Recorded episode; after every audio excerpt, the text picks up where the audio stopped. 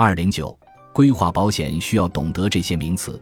我们刚刚知道了与我们个体相关的两个保险种类，一是人身保险，是以人的身体为保险标的的险种，主要有人身意外伤害保险、疾病保险、人寿保险等；二是分红保险，在获得身故保障和生存金返还的同时，还以红利的方式分享保险公司的经营成果，实现保险金的保值增值。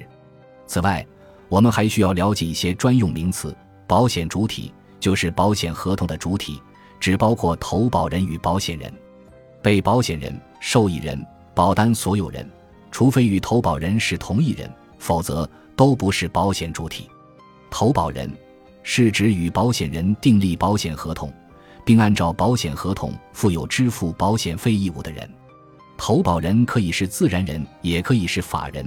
但必须具有民事行为能力。保险人又称承保人，是指与投保人订立保险合同，并承担赔偿或给付保险金责任的保险公司。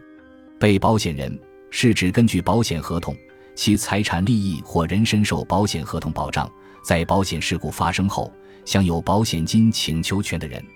投保人往往同时就是被保险人、受益人。是指人身保险合同中由被保险人或者投保人指定的享有保险金请求权的人。投保人、被保险人可以为受益人。如果投保人或被保险人为指定受益人，则他的法定继承人即为受益人。保单所有人，拥有保险利益所有权的人，很多时候是投保人、受益人，也可以是保单受让人。